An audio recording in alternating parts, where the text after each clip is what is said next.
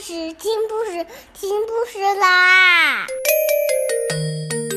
重要的事情说三遍，小屁哒啦啦，明天见！快来听故事吧。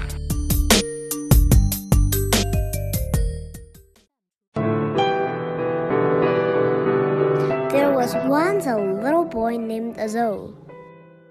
He loved to play the piano and dreamed of being a pianist someday. Every Sunday, Azul went to his piano class and practiced every night at home just before going to bed. One day, Vicky, his piano teacher, told him, Azul, you will perform tomorrow in front of large audience. You are getting to be quite a pianist. Your fingers move like a squirrel on the piano keys. But there's something missing. Play with your heart, not with your fingers. As always, Vicky pulled out her box of stickers. Azul held out his hand and Vicky stuck on it a gorgeous sticker of a butterfly. There, think of this butterfly when you want to play with your heart, she said. That day, when all the children played in the park, Azul just stared at his butterfly. He wondered. I can play with my fingers because I can move them. I can touch the piano case. How can I play with my heart?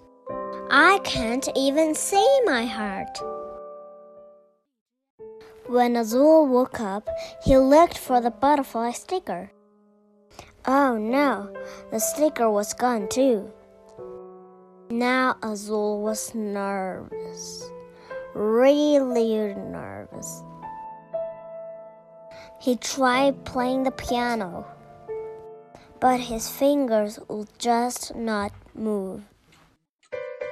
However, that did not stop the clock from ticking.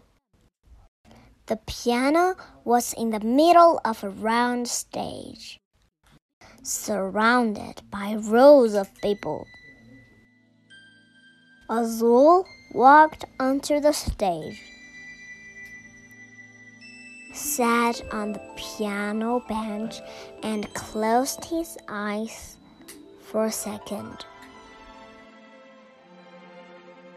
Remembering Vicky's words, he thought of a butterfly. In the quiet of the auditorium, Azul heard the flutter of wings.